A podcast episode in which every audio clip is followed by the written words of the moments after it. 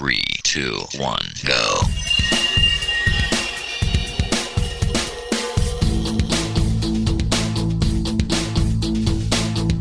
Enredando, la informática que se escucha.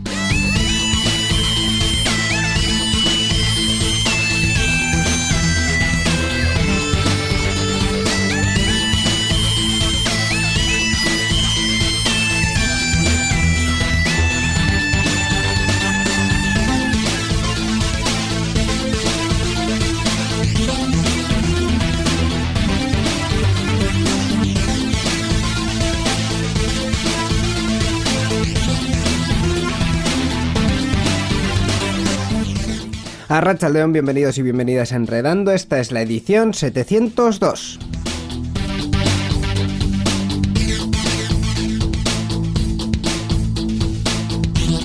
Edición que está, estamos haciendo ya pues prácticamente terminando octubre, ya se nos, se nos pasan los No- meses. noviembre, volando. perdón. Joder, no- yo ya no sé ni, qué, ni en qué mes vivo, ha quedado claro, ¿verdad, Miquel? Sí, ya, ya te veo. Hola, ¿qué tal, Íñigo Sendino? A Racha León. Todo bien, ¿verdad? Ah, encantado como siempre y ya acabando noviembre. Yo lo que me he negado es a trinchar pavos y nada por el estilo, porque ya bastantes costumbres americanas tenemos, ya lo de la acción de gracias ya, ya quedó atrás eso. Bueno, y lo, ya tenemos bastante también con lo del Black Friday, que si el Cyber Monday, que si todas esas historias, todas importadas, pero bueno, en fin, como es, es- eh, el tema de la venta es lo que prima, pues, pues aquí, Eh. aquí nos toca apechugar con ello. Eso te iba a decir yo, que las costumbres importadas muy bien, pero el Black Friday todo- a todo el mundo nos gusta y estamos llevando una semana que estamos locos con las ofertas. O sea, eso es, eso es así. Para los que nos escuchen después, pues, pues ya no habrá ofertas, pero bueno, las compras navideñas también las carga el diablo, así que También, también, cuidadito. Muy, muy peligrosas. Cuidadito.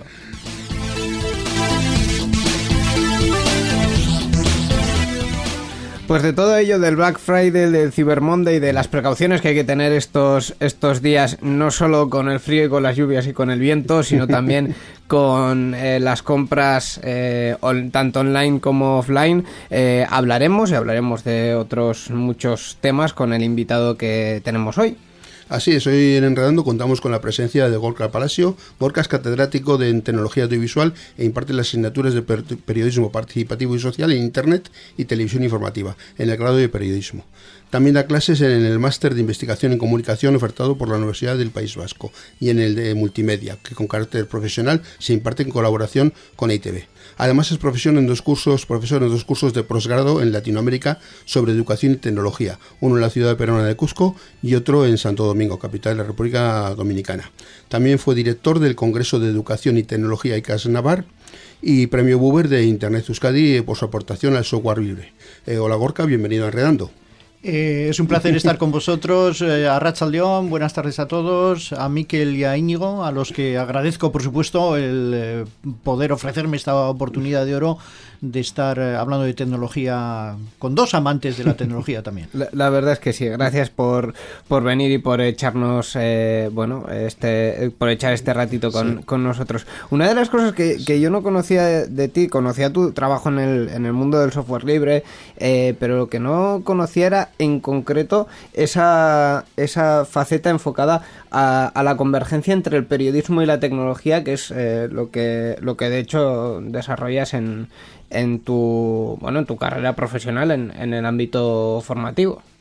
Sí, eh, bueno, pues, eh, pero yo creo que igual lo más importante es que, que soy miembro del grupo de Linux, porque Linux la verdad es que eh, me abrió las puertas a todo un mundo de, de probar, de tecnología, de, de ver eh, dónde está lo bueno, la rapidez, eh, hacia dónde va el periodismo digital, y después de la gran revolución que supuso allá sobre el 2004 la web 2.0, pues ahora estoy encantado precisamente con esta nueva revolución que nos viene gracias a la cadena de bloques, a blockchain, toda la tecnología que está creando la, la criptoeconomía, la nueva economía y todo conectado también con el periodismo, porque el periodismo digital va a tener también un cambio muy grande, desaparecen ah, los eh, intermediarios, eh, empiezan los micropagos, eh, vamos hacia la seguridad, vamos hacia una guerra contra las fake news, eh, es todo un mundo con nuevas aplicaciones que seguramente podremos comentar dentro de poco.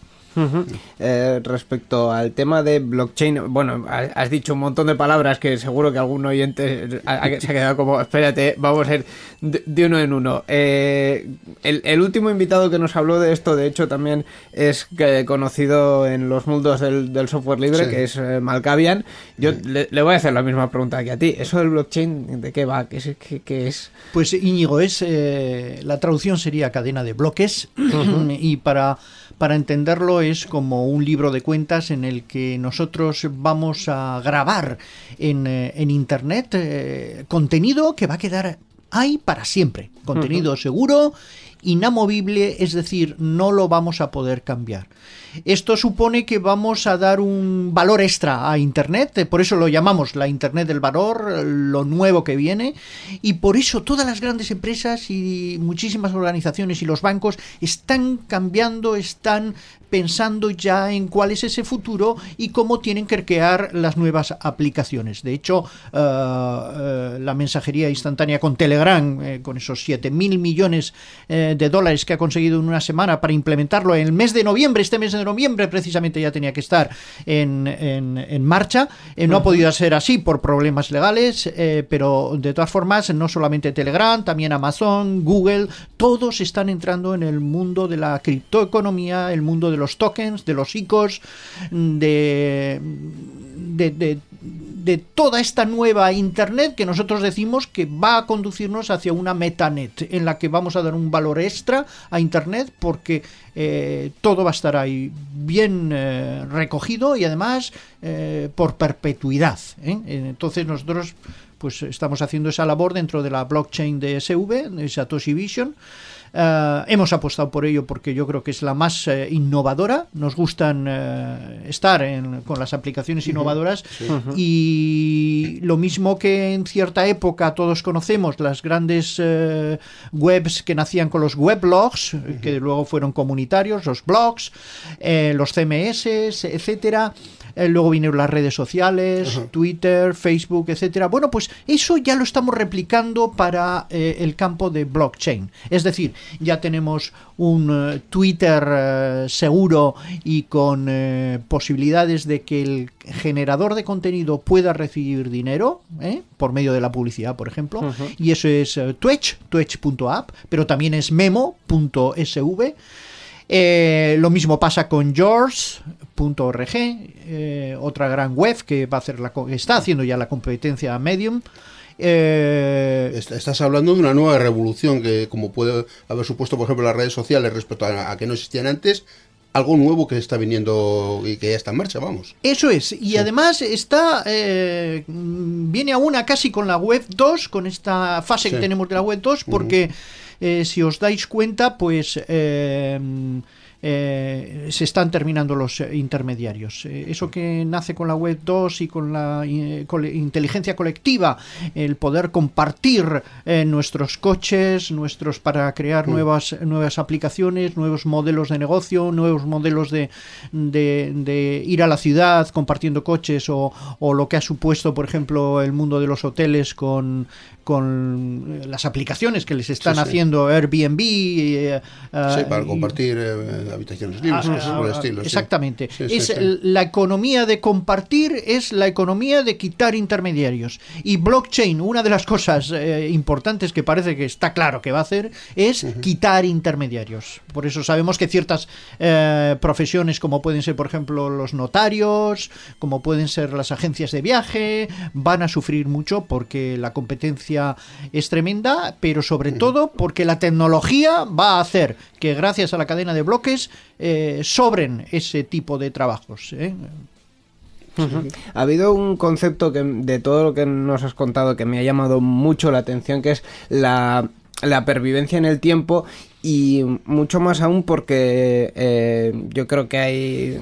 eh, bueno, yo, yo personalmente tengo la sensación de que eh, pervivir en, en Internet es mucho más difícil que cuando estábamos en la, en la época analógica, digamos, ¿no? Que eh, al final hace 40 años podíamos editar un libro y ese ese libro quedaba en papel y eso eh, perduraba mucho más en el tiempo que lo que puede perdurar ahora algunas fuentes de información como pueden ser los blogs o como pueden ser eh, ciertas, ciertas páginas web. Y en cambio tú nos has contado que blockchain se encamina a, a, esa eternidad, digamos, a que eh, la información perdure en el tiempo. Pero mm, ¿cómo, cómo se estructura eso? Lo has dicho muy bien, eh, Íñigo, lo has explicado. Eh, nosotros en tecnología solemos decir que no suelen ser muchos los servicios que duran más de 10 años. Uh -huh. Todos hemos visto como eh, aplicaciones, sistemas, plataformas muy importantes como My, MySpace, como Orkut, como uh -huh. que han ido desapareciendo. Es decir, la gente pensaba al principio que serían eh, plataformas, además apoyadas por sí, grandes sí, sí, eh, proyectos de inversión y por grandes empresas que iban a perdurar y sin embargo nosotros solemos decir que si ya dura más de, 100, de 10 años realmente es que lo está haciendo bien. ¿eh? Bien y que se está reinventando, claro, pues si no, no hay manera de durar tanto tiempo. Sí. Eso es. Uh -huh. Incluso ahora están apareciendo algunos, algunos artículos hablando de, de, la época en la que también Google incluso irá hacia abajo, irá perdiendo fuelle. Eh, bueno, eh, lo veremos eh, con esta revolución que nace con, con, blockchain. La verdad es que como nacen nuevas aplicaciones y como el modelo es totalmente diferente, pues puede suceder cualquier cosa.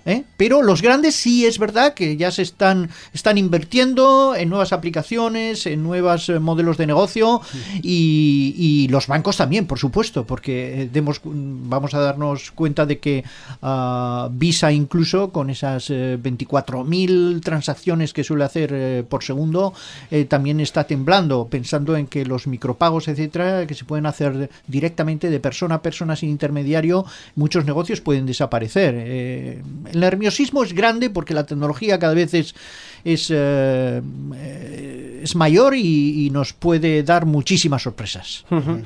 Has hablado también de, de combatir los eh, fake news. De hecho, esto es un tema que hablamos en la edición anterior con, con Arasne Villar de Boste Euskadi, porque ellos son unos de, de los actores que están eh, en esa guerra diaria de, de combatir las noticias sí. no solo falsas, sino mm, eh, en, engañosas, digamos. Eh, y, y, y, al final es otra de las cuestiones que, que tanto el periodismo eh, en, en, la convergencia digamos del periodismo y la tecnología eso hay que hay que abordarlo. Hay, hay mucho ruido hay mucha información y hay que separar digamos el grano de la paja Sí, es verdad. Eh, es lo mismo que ha pasado en el sector de las enciclopedias. Cuando Wikipedia nace, pues eh, realmente al principio pocos creían que Wikipedia iba a seguir adelante. A mí siempre me hacían, me acuerdo que siempre me hacían la, la crítica de que Wikipedia no valía para nada porque realmente lo estaba haciendo cualquier persona, podía estar escribiéndolo, etcétera. Y nosotros solíamos decir, bueno, pero mira, hay eh, eso que se llama inteligencia colectiva, es decir, que tú puedes hacer eh, mucho con la gente eh, y puedes eh, hacer precisamente que se hagan correcciones y que se hagan implementaciones porque si en la Wikipedia hay 80.000 ojos mirando todos esos artículos constantemente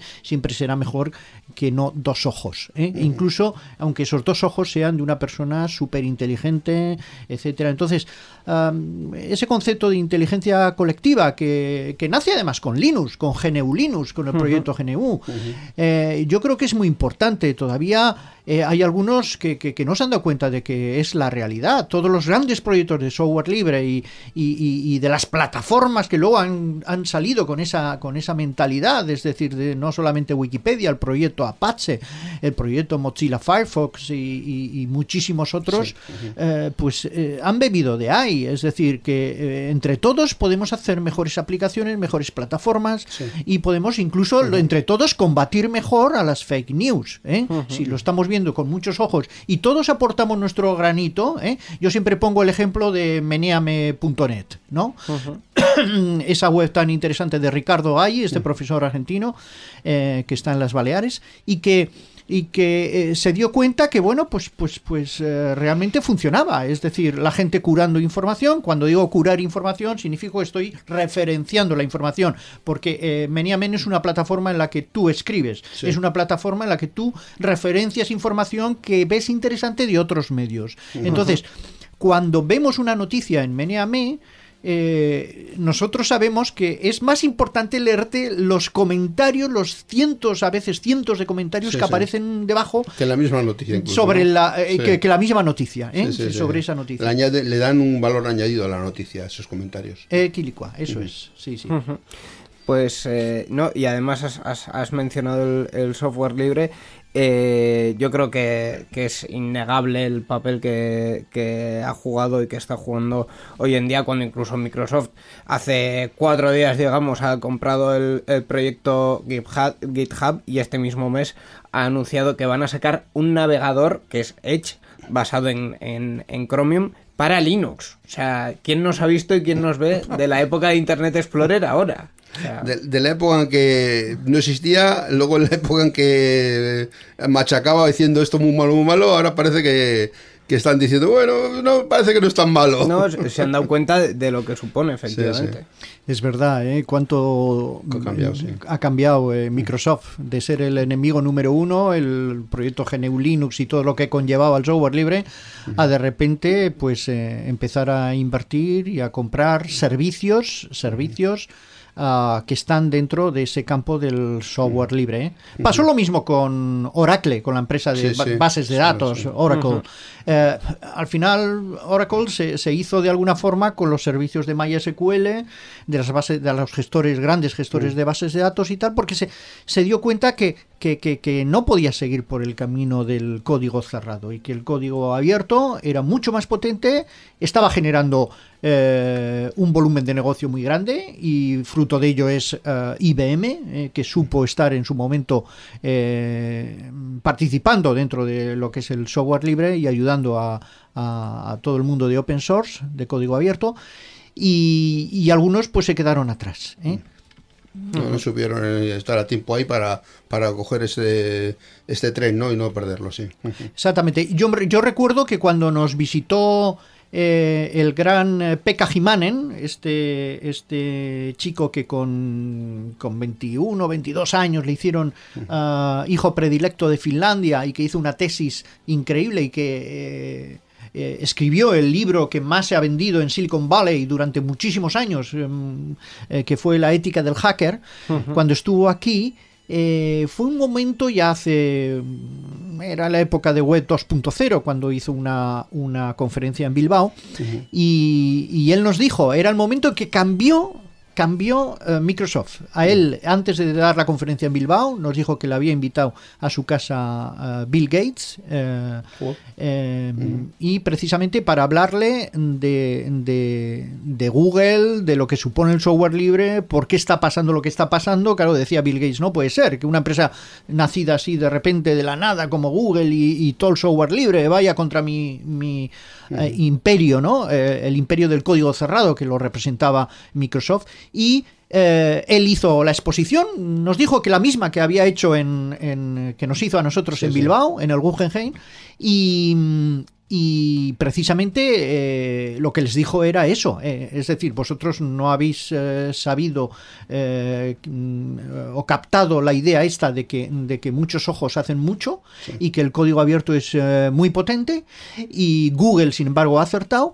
y tendréis que cambiar. Y desde aquel año, yo recuerdo que desde aquel año las Pues- cosas empezaron a cambiar en Microsoft, echó a muchísima gente a la calle, se quedó con los jóvenes y eh, la empresa hasta que, claro, hemos llegado hizo, hasta... hizo un giro de tuerca y, cambió de rumbo, sí. Y cambio de rumbo Sí, totalmente. poquito a sí. poco. Va, Tampoco muy, muy drástico, ha sido, No, ha sido sí, muy ha sido paulatino, muy poquito muy poco a a poco. poco, sí. Muy poquito a poco. Tampoco puede de la noche a la mañana cambiarlo todo.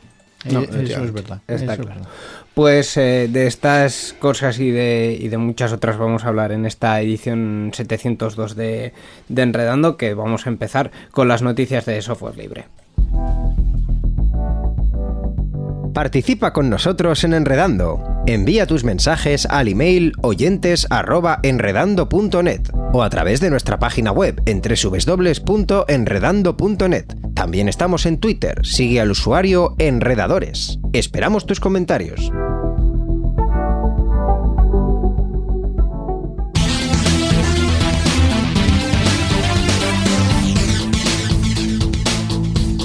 Enredando, la informática que se escucha.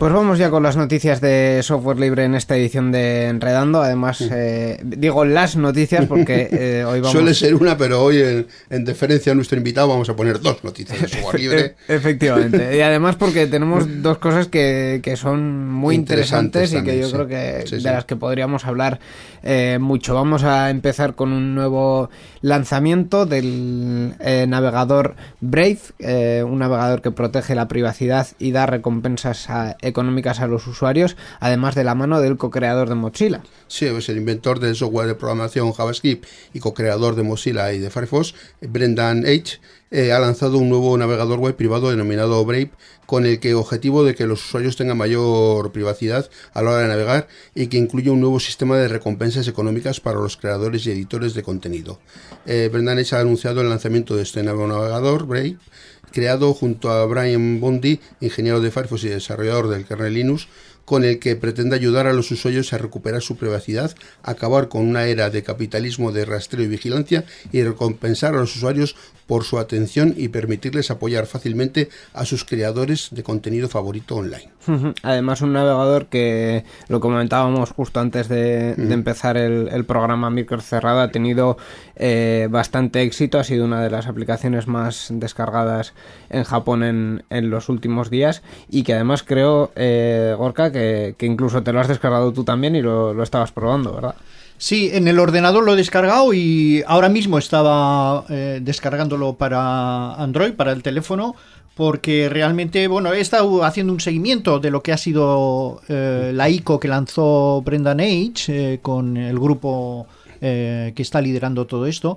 Una ICO, ya sabéis que es una oferta inicial de lanzamiento de una moneda, de un token. Eh, esto significa que tú con eso creas una microeconomía eh, dentro de un proyecto. En este caso, ¿el proyecto cuál es? El proyecto es crear un navegador Sí. que te pague dinero, precisamente por controlar y encima para controlar tú la publicidad que tú quieras y ponerte en eh, relación directa con eh, los la- anunciantes, la, la gente que quiere invertir en publicidad, ¿no?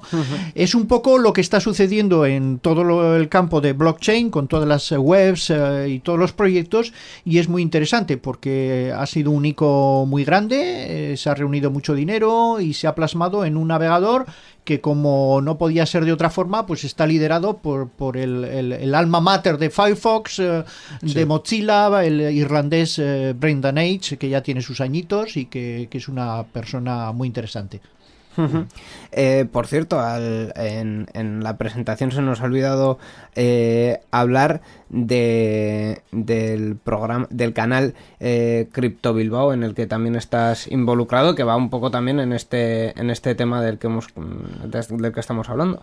Sí, para los eh, oyentes yo creo que puede ser interesante. Tenemos un canal dentro de la aplicación de mensajería Telegram. Ese canal es arroba criptobilbao, criptobilbao, cripto eh, escrito con Y. Eh, tenemos otro canal también eh, que es Bitcoin SV mm, Vizcaya. Bueno, uno es más informativo, este de Crypto Bilbao, en el que damos información no solamente de, de la blockchain de, mm, de Bitcoin SV, sino de todo tipo de eh, tecnología relacionada con la cadena de bloques con blockchain. Entonces, en este caso, pues bueno, va- vais a ver que ya tenemos much- son muchísimas las, las informaciones que damos y todos los días ponemos eh, las noticias más importantes de la criptoeconomía. Y por supuesto Brave también ha aparecido en más de una ocasión eh, porque realmente promete mucho promete mucho porque es devolverle al usuario eh, la, la potencia, el poder de controlar sus datos sí, sí. eh, y encima eh, hacerlo en forma segura. No sé, yo creo que, que realmente merece la pena. Eh, es muy rápido el navegador, eh, ha conseguido un, un gran navegador. Si lo probáis, yo os recomiendo, sea para el teléfono, el móvil, o sea para, Para el ordenador para el también, sí. ordenador de sobremesa o, o portátil. Sí, sí. Eh, además, mm, eh, también creo que estáis trabajando en, en, eh, organizar junto con la Universidad del País Vasco un curso de verano sobre, sobre blockchain también, ¿verdad? Así es, Íñigo, es una propuesta que hemos hecho, creo que va a salir adelante para el próximo año en Donosti, en los cursos de verano de la Universidad del País Vasco, con la ayuda mm, por ahora de la Asociación Internacional de Bitcoin, la Bitcoin Association. Eh, y además, eh, como primicia, queremos decir también que se va a organizar antes de ese curso de verano un hackathon, un hackathon en el que eh, se espera que eh, se consigan bonitos proyectos, aplicaciones precisamente para el mundo, para esta blockchain de SV, de Satoshi Vision porque nosotros eh, creemos en que, en que la gente tiene que aportar eh, código y además con, con frameworks eh, o modos de trabajo, para decirlo de alguna otra forma, para que la gente lo entienda, es decir, con, con aplicaciones intermedias que sirven para que de una forma fácil la gente pueda poner también, pueda hacer aplicaciones, casi sin saber código. Entonces esto es muy importante y nos van a venir eh, pues eh, nada más y nada menos que Alex Agut, eh, el embajador de Bitcoin Association en España, y también eh, Rafa Jiménez. Eh, dos personas muy interesantes porque además han hecho un wallet famoso, el de Handcash, un wallet muy simple pero con mucha potencia y mucho diseño, muy bonito. eh, que sirve para que la gente ya empiece a utilizar todas estas aplicaciones y a manejar su dinerito. Porque nosotros siempre decimos, blockchain también nace para que cada uno pueda ser su propio banco. Es decir, eh, Satoshi Nakamoto o Craig Wright, eh, cuando crea esta tecnología, la hace para quitar intermediarios, para em, eh, que el problema del dinero se solucione, para que haya trazabilidad, para que al final sepamos de dónde viene todo ese dinero y de alguna forma, pues, pues, pues bueno, es verdad que es una guerra contra los bancos y contra, pero bueno, que también hay que decir lo otro, ¿no? Por lo tanto, eh, ese curso eh, esperamos eh, que sea todo un éxito y contaremos también con, yo supongo, con más organizaciones que nos apoyarán para dar empoderamiento a la gente también en el campo de- del código, sí. claro. Pues eh, vamos a la siguiente noticia que teníamos. Hablábamos antes de la pervivencia de los datos y de hecho esta semana GitHub, eh, el repositorio de, de software- de, mm, eh, código abierto, ha publicado que eh, van a almacenar miles de proyectos de código abierto en el Ártico. Pues GitHub ha puesto en un sitio seguro el código fuente de Linux, Android y otros 6.000 proyectos de código abierto importantes para la humanidad. El Waller Giro es una cueva en el Ártico, en la zona del archipiélago de Svalbard, eh, al norte de los países nórdicos. Los datos digitales se trasladarán en películas analógicas con múltiples capas, capaces de resistir incluso mil años. Eh, son 200 bobinas similares a microfilms, cada uno con 120 gigabytes de espacio, eh, que se introducirán dentro de un contenedor de acero. Eh, de GitHub Arctic Code Vault es como se ha llamado a la cueva o bóveda donde se almacenará el repositorio de datos que se recogerá en el, el próximo 2 de febrero de 2020. Este proyecto se integra en el Arctic World Archive, que es un espacio donde, entre otros, existe un almacén de semillas con todas las especies catalogadas para poder reprobar la Tierra en caso de una catástrofe, catástrofe mundial. Eso es. eh, en, el- en la noticia hablábamos de ha puesto, va a poner. eh, va a ser el próximo 2 de Sí, febrero es. de 2020 cuando se recopilen los datos. Se pondrán en esas, en esas bobinas que, por cierto, van a ser ópticas y no magnéticas porque en el en el Ártico pues hay unas condiciones sobre todo de, de falta de oxígeno en esta en esta cueva y, y de temperaturas humedades y tal que es eh, apropiada pero lo del magnetismo pues como que está un poco complicado Sí, es zona de auroras, creo, ¿no? Sí, entonces pues eh, van va a ser un, un soporte óptico donde se recogerán eh, todos los proyectos públicos de, de GitHub y en Esos GitHub. 6.000 6.000 proyectos de código abierto, sí. Sí, es, es que hay, hay de todo en, en- en GitHub. Sí, es interesante esta noticia y además eh, yo con la otra que os doy, que es precisamente, eh, como sabéis, el, el Silicon Valley de Europa está situado en la ciudad, en la pequeña ciudad de Zug, muy cerca de Zurich, en, eh, en y, y son zonas eh, frías. ¿eh? Entonces, eh, lo que se está haciendo ahí en Zug también, porque se está trabajando mucho con todas estas tecnologías digitales y de, de blockchain, de la cadena de bloques y de Internet, pues eh, allí se, se ha pensado en hacer eh, precisamente cosas parecidas. Es decir, ya han hecho una gran cueva también. Eh, Para para, almacenar ahí, para, sí. para almacenar exactamente Sí, el, el- el dinero digital, ¿eh? el dinero digital, eh, los bitcoins que puedan tener, eh, pues, pues bueno, personas que están trabajando allí y que están acumulando mucho dinero digital y tie- Eh, quieren tenerlo también No, seguro. no, no van a almacenar allí nada físico. Es, eh, son los, la- los datos, digamos, de, de esos bitcoins los que van a almacenar ahí. ¿no? Exactamente. No, van a almacenar ni monedas, ni billetes, ni nada No. por el estilo. Digo, por si alguno quiere ir allí y dice, a ver si pillo algo. No, no. Las llaves, las llaves Ay, ay, eh, es, que las se, claves que que se utilizan, sí. las claves exactamente Sí. Mm. que se ponen en un que se pueden escribir en, un- en un papel, que se pueden poner en un código QR. Entonces, al fin y al cabo, eh, tú lo que llevas no es el dinero cuando llevas un wallet, una cartera cuando estamos hablando de esto. Lo que estás llevando Mm. son esas claves. eh, eh, todo el mundo tiene que tener dos, la privada y la, la pública y esa combinación. Algo que actualmente ya hacemos con la tarjeta de crédito, pero eso en vez de gestionarlo nosotros directamente, directamente lo gestiona el banco.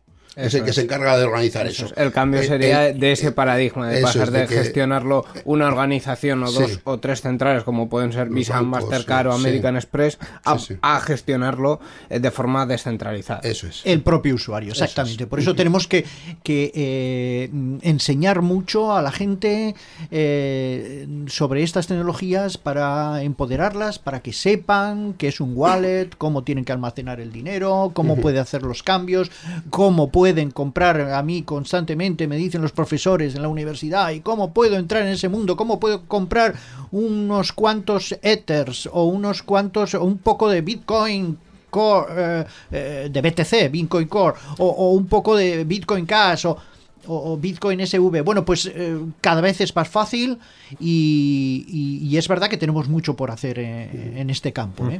Con los nombres que has mencionado, eh, tenemos que aclarar que no son drogas, ¿vale? Son, son Monedas, monedas. criptomonedas, ¿vale? sí. Exactamente, Y son eso es. legales todas, no hay, no hay ningún problema.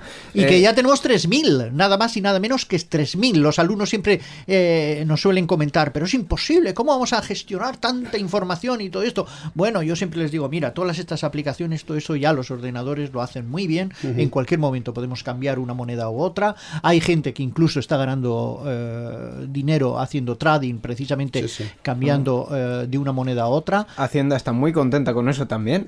Exactamente, porque va a eh, recibir un dinerito. Efectivamente, que, que hay alguno que, que se puso en, en sus primeros años a hacer este tipo de, de cosas. Los que tuvieron los primeros bitcoins y los han mantenido realmente se han sacado un, un dinerito, pero recordemos que Hacienda somos todos y que las ganancias de eso también hay que tributarlas. De todo, las ganancias de todo. De todo, efectivamente, efectivamente. De hecho, es otra de, de- otro de los cambios de paradigma que seguro que, que van a suceder. Yo sí que tengo constancia de que la hacienda, por ejemplo, de Vizcaya eh, está gestionando bastante bien ese, ese tema, pero el resto de haciendas y de administraciones tributarias del mundo eh, van a tener que ponerse las pilas con unas monedas que no van a controlar directamente pero por las que también habrá que tributar y habrá que pagar y habrá que, que, bueno pues, cumplir con las obligaciones Así es, así es. Es eh, un campo muy interesante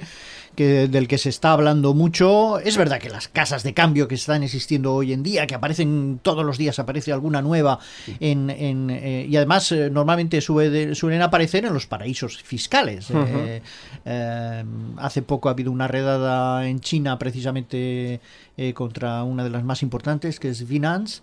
Eh, y además es una de las casas de cambio que están haciendo un poquitín, hay unas cuantas que están haciendo eh, un poco la guerra a, a nuestra blockchain, a la de SV, ah, precisamente porque, bueno, pues eh, hay muchos muchos problemas. Tampoco vamos a aquí a entrar sí. Intereses, sí. en, todo esto. Pero hay gente que ha perdido muchísimo, muchísimo dinero digital eh, precisamente porque, porque no ha sido capaz eh, de, de manejar ese dinero, de, tener buenos consejos, de, de saber cómo eh, guardar bien un wallet. Y, y- ahí es donde tenemos que, y gracias a este programa de Enredando, empezar a, dar consejos a la gente, claro. Ujú. Pues estas han sido las noticias sobre, sobre GNU Linux que hemos tenido esta semana, que han venido como siempre de la mano del GLUB, del grupo de usuarios de Linux de Vizcaya. Y la dirección es club.viglv.b latina z.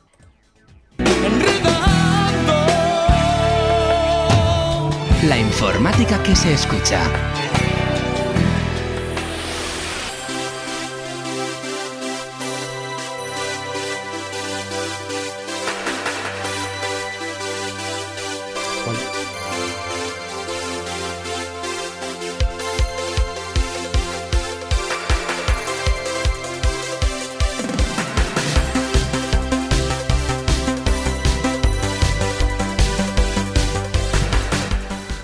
Ya con el resto de noticias que nos ha dado la- el mundo tecnológico. No sé si decir que nos ha dado o que nos va a dar, porque estamos eh, inmersos en, en la semana. en ya- plena, en plena. Sí, sí, que- que yo voy a decir semana del Black Friday y a alguno le va a parecer que el viernes se le está haciendo muy largo, pero no os preocupéis que esto es una cuestión eh, puramente eh, comercial. Que, Algunos han empezado el Black Friday desde mediados de noviembre Sí, ya, o sea sí, que sí. empiezan, es como la primavera del corte inglés que empezaba en febrero. Sí, la verdad es que sí. Y además, eh, como muchísimos sectores están apuntando al Black Friday, pues eh, es normal. Quiero decir, si tú haces una oferta en un concesionario, obviamente no vas a ir un viernes a comprar un coche. Quiero decir, sí. es una inversión que hay que meditarla. Entonces, pues diferentes empresas están...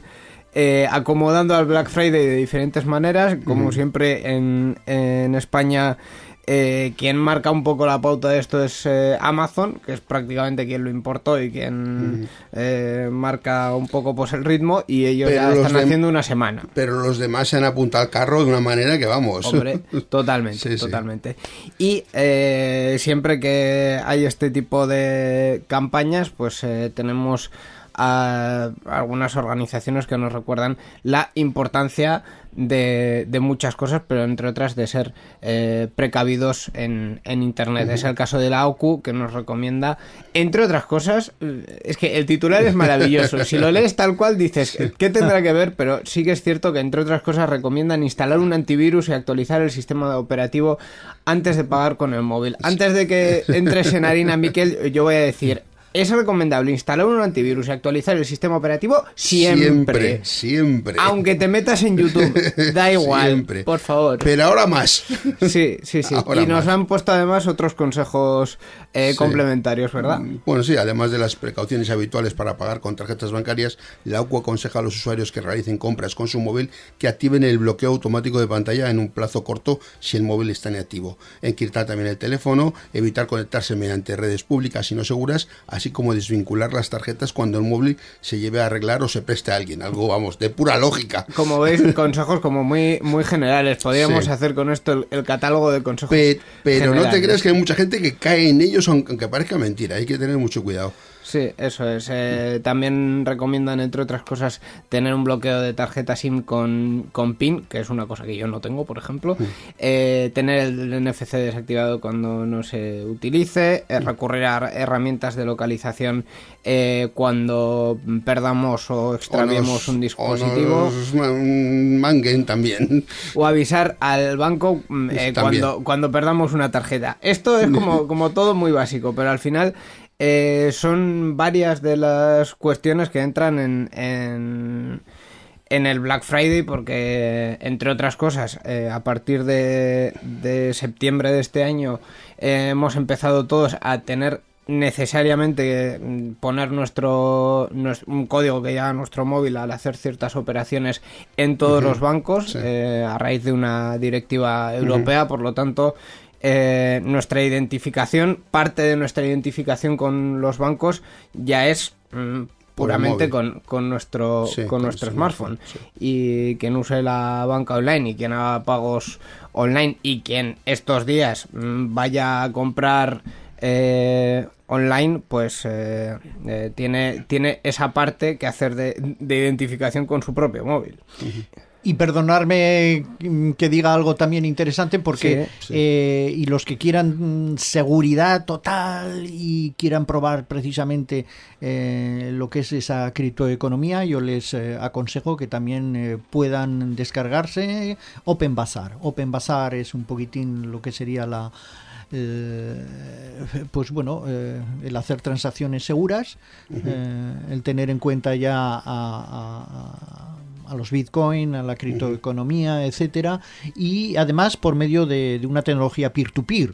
Con lo que cada uno desde casa va a estar conectado y se Sí, va a sí. conectar con otra persona, no va a haber un intermediario, yo le voy a comprar a esa otra persona. Entre iguales, eh, conexión entre iguales. sí. Exactamente, conexión entre iguales y entonces esto pues bueno, pues va a ser un y además seguro, ¿eh? Aseguro. Entonces, pues no está mal. Open Bazaar con dos As, eh, recordarlo, ¿eh? Esta gran aplicación que nace del software libre y que Antonopoulos, Andreas Antonopoulos, el gran chipriota, uno de los padres de blockchain, dijo que en el futuro es posible que sea el nuevo Amazon. Open Bazaar. Y si no, pues eh, ahí tenéis Amazon, pero también tenéis a las tiendas chinas del grupo Alibaba. AliExpress está, yo cada vez que entro en el teléfono estos últimos días, eh, me está dando 10, eh, 10 eh, euros de cupón. Pero el caso es que veo que no se acumulan, con lo que al final veo que, que, bueno, un poquitín de publicidad siempre- maliciosa es. Siempre tienes 10 euros. Se van sumando, pero siempre el total siempre es 10. Sí, sí, pues sí. mala cosa, ¿eh? Eso no. Es así, es así. De hecho, es otra de, la- de las advertencias que nos eh, ha llegado en, en este Black Friday, desconfiar de ciertas ofertas un poco cuestionables. Sí. eh, dentro de, por cierto, una publicación que ha hecho Fortinet, una de las empresas que se dedican a, a seguridad, entre otros a, a seguridad perimetral y a evitar ataques eh, de denegación de servicio y otro tipo de, de cuestiones y entre ellos lo que lo que nos han advertido es que tengamos cuidado por un lado con la- el software que se utiliza pero por otro lado también con las ofertas que sean un poco sospechosas, tanto, tanto en lo económico como no. Quiero decir, esta- eh, estamos en el Black Friday, pero nadie va a vender duros a cuatro pesetas y igual a cuatro sí, pero a tres ya... Ahí ya... si la tenemos- oferta es mm, parece mentira, normalmente es que es mentira. Suele ser mentira, suele ser Es mentira. verdad. Y Miquel, te cuento también el caso de mío propio que utilicé precisamente Ebay para comprar un patinete de estos eléctricos que ahora están dan de moda y que te permite sostenibilidad y, y viajar ecológicamente de un sitio a otro. Eh, bueno, pues eh, lo compré con, con claramente el anuncio diciendo que es de la marca Xiaomi. Y cuando me llegó a casa vi que era una réplica que no tenía nada de Xiaomi, y- pero que era muy parecido. Eh, gracias Sí, sí, a. YouTube eh, yo ya sabía que había de este tipo de patinetes que estaban saliendo de fábricas de China y que estaban haciendo la competencia a Clones- Xiaomi Clones de Xiaomi. sí. clones de Xiaomi, Sí. pero que por supuesto no tenían la calidad del patinete Sí, de sí, Xiaomi. claro. Y al final, pues eh, bueno, como eBay tiene estas, te da estas opciones de pagarlo con eh, en modo seguro, eh, con su tecnología, por Sí, eso sí, sí. compró. Por eso compró lo que compró. Sí, sí, sí, sí. eh, PayPal. Porque tienes, PayPal tienes la o posibilidad PayPal, de. Sí, eh, sí. que, te- que te da la posibilidad de tirarlo Sí, para atrás sí, y lo claro. tiré para atrás y no pasó nada. Pero bueno, eh, por eso es importante que si Mm. lo pagáis con PayPal, pues eh, siempre es, eh, es interesante. Y hacer, por favor, un pantallazo de lo que estéis comprando. Porque eso luego lo podéis presentar en caso Sí, de que haya sí, sí, algún sí. problema. Porque eso lo pueden cambiar luego y decir. Lo pueden "Ah, cambiar, no". sí. De, de hecho, Sí, eso, sí, eso sí. por eso os quiero decir que en mi caso eso sucedió. Es decir, yo luego cuando entré en la página web donde yo había hecho esa compra, Ya no él ponía- ya no ponía eso. ya no ponía eso, La habían claro. modificado, ya no Sí. ponía Xiaomi. Entonces es importante que al hacer la compra hagáis un pantallazo, ¿no? Para demostrarlo. Sí, sí. Pues eh, Es es- un consejo muy bueno. Sí, Sí, sí, de hecho, bueno, al final ese tipo de precauciones, intentar comprar de compradores eh, fiables, tanto Sí. en, bueno, al final casi todas las tiendas ya se han convertido también un poco en, en mercados, hace, en mercados eh, donde otros venden. Hace poco estaba yo en la web de FNAC y decía, vendido por no sé quién, y dije, bueno, pues, pues, pues sí, aquí puedo comprar de FNAC y de, Sí, y de otros, hay- y hay que fijarse en que esos otros también tengan cierta reputación y cierta fiabilidad. Hay mucha gente que no sabe, por ejemplo, que cuando tú estás comprando en Amazon hay cosas que te vende Amazon y otras cosas que, Que no, no te, vende vende Amazon, sino que vende a- de parte de terceros. O sea, Y- él está en la plataforma de ellos, pero los que venden son otros. y el punto intermedio, Sí. que son eh, objetos que los gestiona Amazon, Sí. pero los venden otras otras empresas. En, Sí.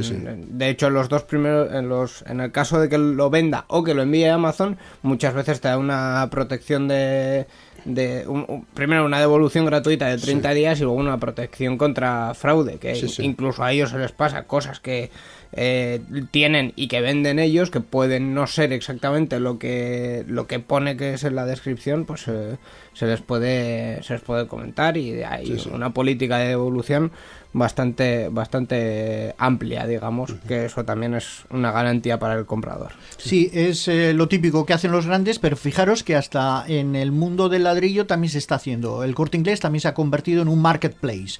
Es decir, ya vas al corte inglés y ves que las marcas ya tienen su espacio, que se lo habrá comprado a, Sí. o se lo habrá alquilado, mejor dicho, a, a- a- Al corte Corte inglés, Inglés. a los grandes. Y lo mismo, pues, eh, pues lo estamos viendo tanto en el ladrillo como en los grandes eh, Amazon eh, o, o AliExpress, el grupo Alibaba. eh, bueno, tantos y tantos que están siendo de, alguna forma los pegamentos para los pequeños eh, productores que van a poner ahí eh, sus productos, sus, Sí, que es donde entra la gente al final, claro, los sitios grandes. Entonces los sí. pequeños quieren estar presentes ahí para poder para poder com- sobrevivir y para poder hacer sus ventas. sí sí Eso es que las cooperativas vascas me parece que también eh, han creado Mercaerquí Ah, sí, de- sí, eh, eso es precisamente para, Mercaerquí, para sí, hacer alguna cosa yo. parecida. Sí, ¿eh? sí. Eh, de hecho, es un proyecto bastante interesante y el Oh, que bien. está teniendo su, su publicidad porque, porque, bueno, están aglutinándose y están colaborando como buenas cooperativas que son para, para tener Las un- cooperativas están cooperando, bien, bien. Claro, claro, ¿no? como, como, como debe ser. Como debe Claro, ser. claro, sí, es lo, es lo que tienen que hacer además si quieren eh, sobrevivir a, a los cambios que tan vertiginosos que se están produciendo. Sí, ¿no? no, y además que en, en general el, lo que de unos años hacia ahora se ha llamado retail, que al final es la venta al por menor, Sí. es eh, un mercado ya muy complicado precisamente por, por los actores que hemos comentado, por Amazon, por AliExpress, por eh, la, la venta online y ya prácticamente no se imagina ningún- nadie, ninguna empresa que por lo menos no tenga algo de presencia en Internet. Luego ya Sí, vender mm, online o no, eh, depende de tu producto y quizá en algunos casos puede ser más complicado, pero por lo menos estar sí. Y, que, y que se te vea y tener una, Cierta una presencia, presencia sí, una mínima. cierta Eso- presencia, sí. eso es. Oye, y una pregunta para los eh, informáticos y amantes de Linux que tenemos hoy aquí, a, a Miquel y a Íñigo, que llevan tan bien este programa. Yo les pregunto, bueno, ¿y vosotros y dónde compráis ah, todos estos gadgets que veo que tenéis aquí en la radio, eh, que estáis repletos? Eh, ¿Los compráis online o los compráis en...? La mayoría, La mayor parte la sí. mayoría sí, los, com- los compramos eh, online. Eh, de Bueno, pues hecho- decirnos la, la web Sí, sí, sí, no, sin ningún problema. No, en- yo en el, en el mundo del sonido lo, lo tengo claro. Sí. Eh, la mayoría lo, lo compramos en Zoman, que es una tienda alemana que tiene una reputación bastante importante por una cuestión simplemente de, de precio. Hay otras Y tiene también una gran variedad de productos, Sí, eso también es cierto. es así. un catálogo muy grande. Hay otras tiendas que Sí. también tienen lo suyo, por ejemplo, eh, alguna de las cosas la hemos comprado en, en Madrid ICI o en Sonicolor, que es una tienda de, de Sevilla, mm, tampoco muy lejos de aquí, pero sí que es cierto que al final, en- dentro del mercado europeo en, en el que nos movemos, eh, los precios en, en- en la cercanía son bastante, bastante más, eh, más caros que, en, que, que- que fuera, digamos, sobre todo que en, que en Alemania. Del resto, mm, además, si es que yo lo he ido, lo he ido comentando en, en Enredando y prácticamente en todos los programas que hago, yo en el último año he puesto domótica en mi casa como si no hubiese un mañana, o sea, todos mis interruptores ahora se conectan con, con el asistente de Amazon, que no vamos a decir su nombre, Sí. y para que no se active, por, por supuesto. Y, y todo eso ha salido de, de, de Amazon, porque al final, pues bueno, eh, en cuanto a precio, es, es lo que es lo que un poco marca sin, sin descartaros otras alternativas. Ha habido alguna cosa. Eh, mismamente la última televisión que me compré que no era una maravilla mm, de 22 creo que son 20 22 pulgadas me la compré en MediaMarkt en una tienda en una tienda física. Por, por, por, por ir, por verla y por decir, mira, pues este tamaño me convence y tal. Así que, bueno, pues un poco de, de variedad, pero en el mundo del sonido ya te digo que, vamos, el, el 90% de, de músicos y de gente de, de sonido, incluso de audiovisual que conozco, las cosas de sonido las compran en Zoman. Hay un producto que yo veo de todas formas que la gente todavía es muy reacia y entiendo además por qué a comprarlo online y es el tema del calzado.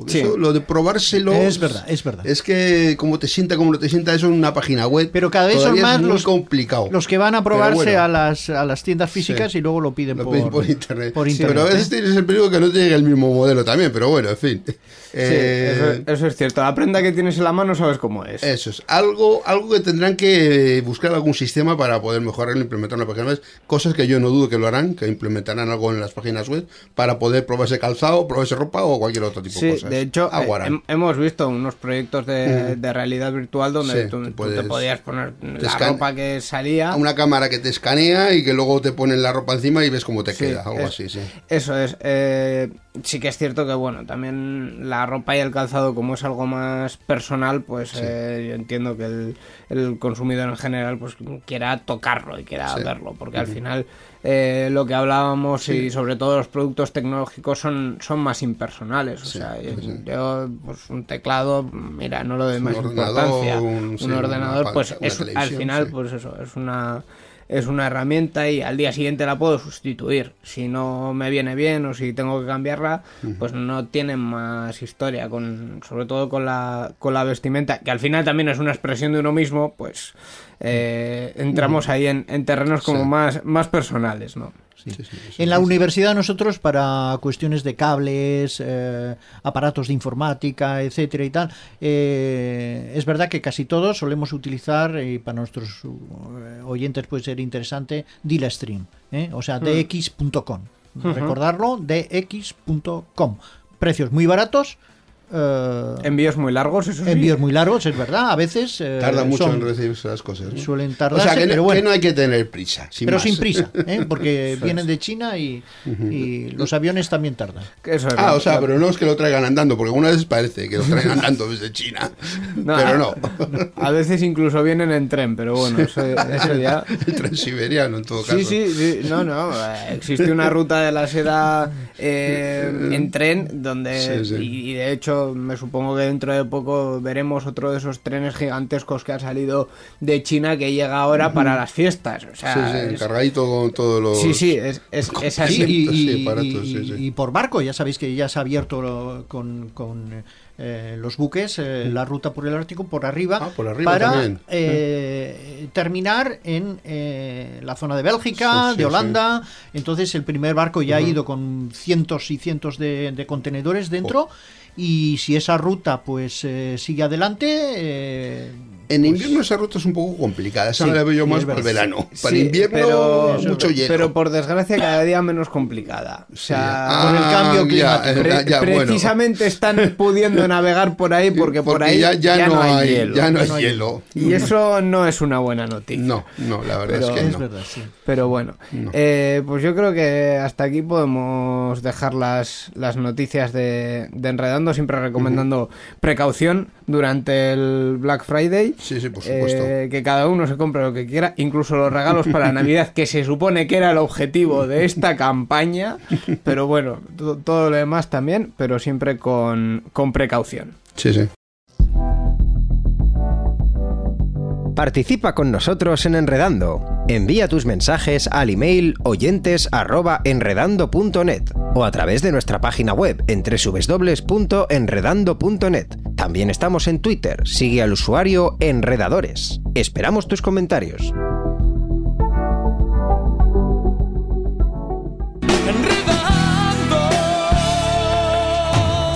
La informática que se escucha.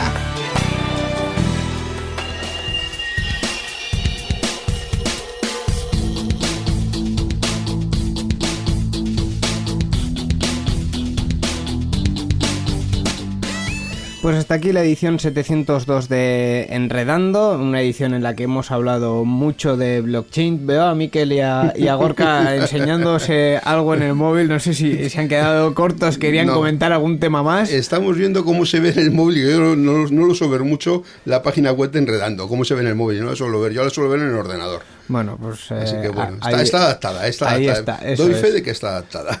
eso Y además es. es que pues para felicitaros, porque fijar, lleváis ya 18 años desde el 2001 haciendo programas de radio ¿eh? sobre tecnología, enseñando a la gente precisamente lo último y, eh, y creando opinión, porque también vosotros creáis opinión. ¿eh? Muchas Efectivamente. gracias. Y, no, y además adaptándonos a, a lo que hay, porque en, en estos 18 años, de hecho, eh, este año cumplimos 18 años de, de Enredando y cumplimos 10 temporadas de Sarean Sear, que es eh, un poco el hermano pequeño en, en Bueno, euskera. no tan pequeño. no, no tan pequeño.